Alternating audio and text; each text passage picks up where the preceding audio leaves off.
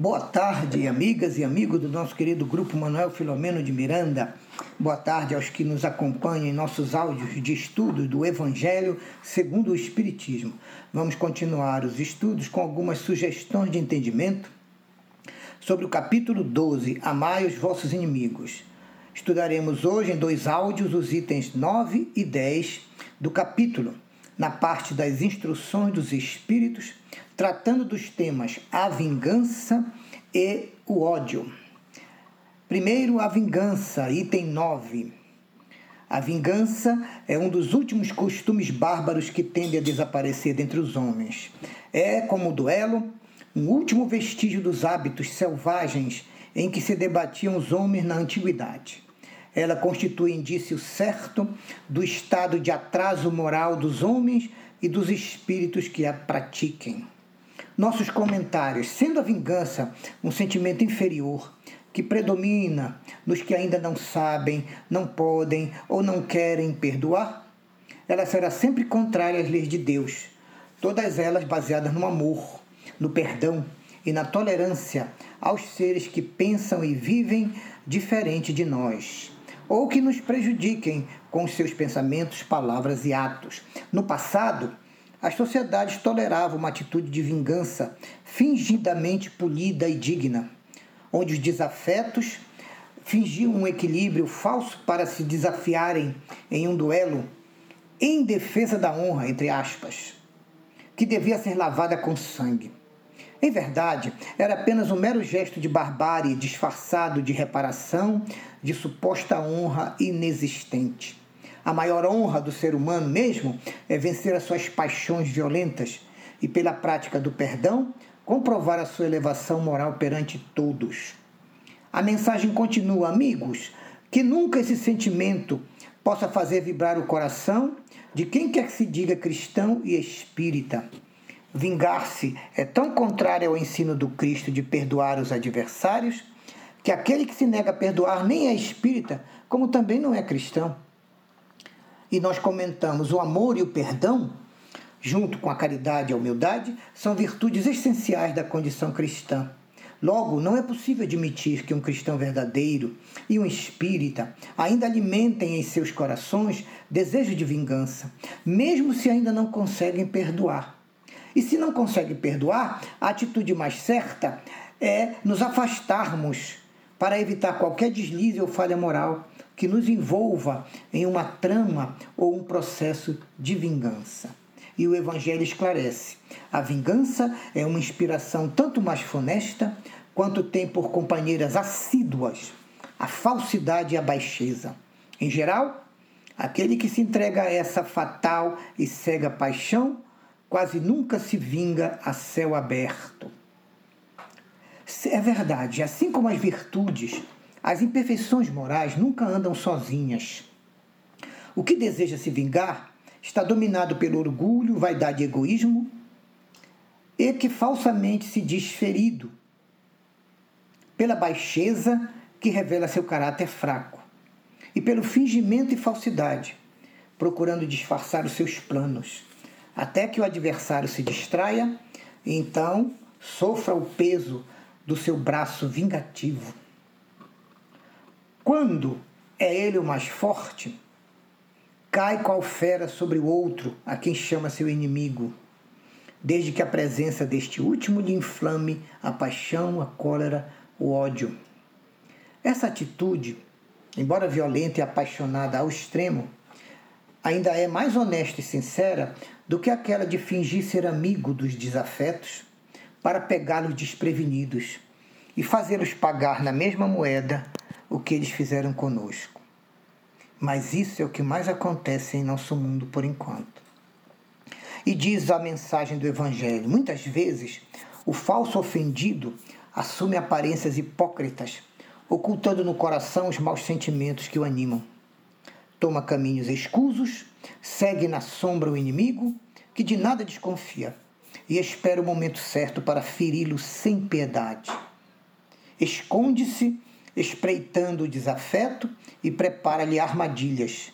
Sendo propícia a ocasião, então ele utiliza o veneno da vingança. E nós comentamos: Todos nós conhecemos esses procedimentos que o instrutor espiritual descreve aqui, porque já os vivemos nos dois polos. Tanto já fomos os vingativos fingidos, como também já fomos surpreendidos por falsos irmãos que apenas queriam se vingar dos males sofridos por nossa causa. Então, qual é a novidade? A única novidade mesmo é que agora nós, espíritas cristãos, já estamos dispostos a nos esforçar em busca do perdão e também a pedir perdão a eles quando for o caso por nossa ignorância ou nosso erro moral. Quando o ódio não chega a esse extremo, o que se quer vingar o ataca na honra e nas afeições não recua nunca diante da calúnia e as suas pérfidas insinuações, habilmente espalhadas a todos os ventos, vão se avolumando pelo caminho.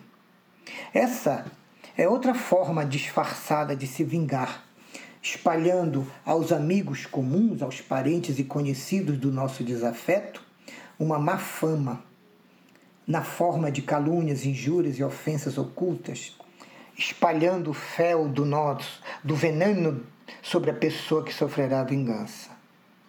É uma verdadeira campanha de difamação silenciosa e contínua, que pela maledicência, tão comum entre os homens, logo se espalha, se avoluma, precedendo a presença da vítima, que de nada desconfia.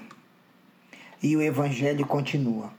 Quando o perseguido vai aos lugares por onde passou, o sopro do perseguidor espanta-se de lidar com semblantes frios, em vez de fisionomias, fisionomias amigas e benevolentes, que antes o recebiam amistosamente. Fica então surpreso quando mãos antes amigas agora se recusam a apertar as suas. Por fim, vai se sentindo aniquilado ao verificar que os seus mais caros amigos e parentes se afastam e o evitam. E nós comentamos: esse tipo cruel de vingança sutil, porém muito eficiente, ainda é muito praticada nos dias atuais, infelizmente. Aqueles nossos irmãos ainda sem maturidade moral agem assim porque ainda pensam que a vida é um jogo de xadrez irresponsável com aqueles que não gostamos.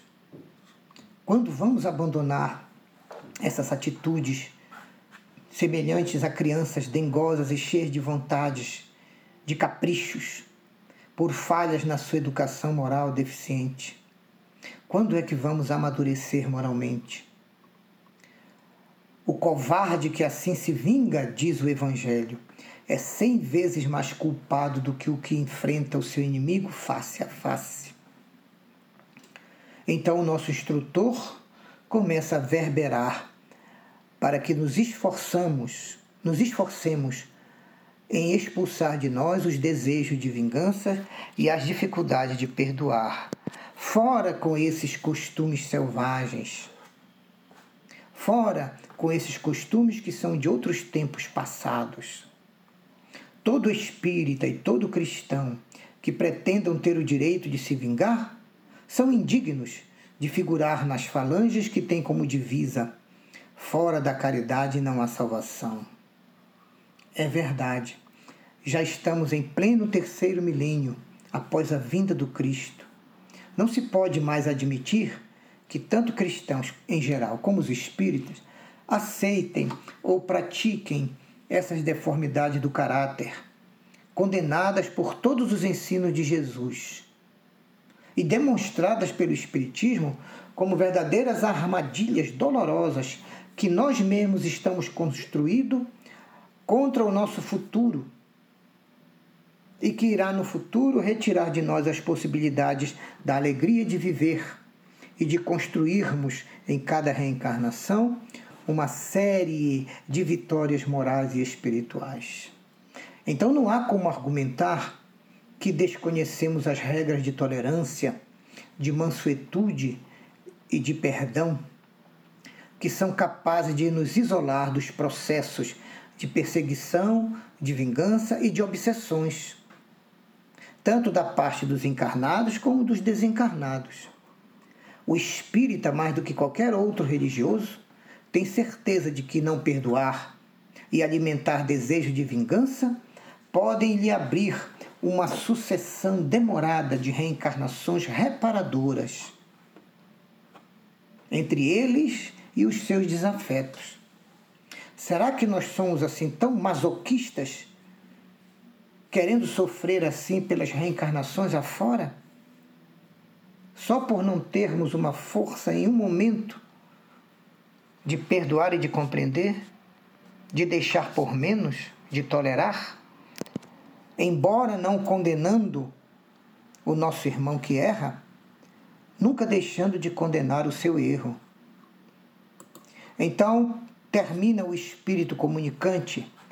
Não posso me deter a pensar que um membro da grande família espírita e também da família cristã ouse jamais de futuro ceder ao impulso da vingança, mas sim que tudo faça para perdoar o seu irmão Júlia Olivier, mensagem dada em Paris, 1862.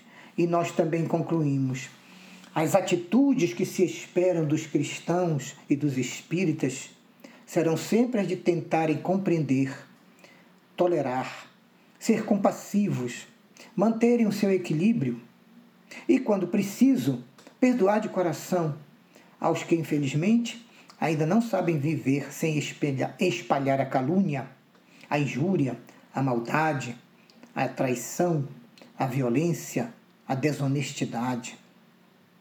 Nós todos sabemos, espíritas e cristãos, que a lei do retorno se cumpre. A lei da ação e reação, também conhecida como a lei do karma. E assim, tudo que fizermos aos nossos irmãos retornará ao nosso caminho. Se for para o bem, retornará em forma de alegrias e vitórias. Mas se for para o mal, retornará para nós em forma de reparações, de expiações, de lutas árduas, de dificuldades e sofrimentos. Nós é que temos que escolher. Vamos escolher então perdoar mais aqueles que erram contra nós e que nos fazem mal, sem querer ou querendo. São esses os nossos comentários para esse item número 9 do capítulo 12 do Evangelho segundo o Espiritismo, Perdoai os vossos inimigos. Obrigado a todos pela oitiva, pela ajuda e a participação, e que a luz do Evangelho continue a nos iluminar e as bênçãos de Deus nos alcancem a todo momento. Graças a Deus.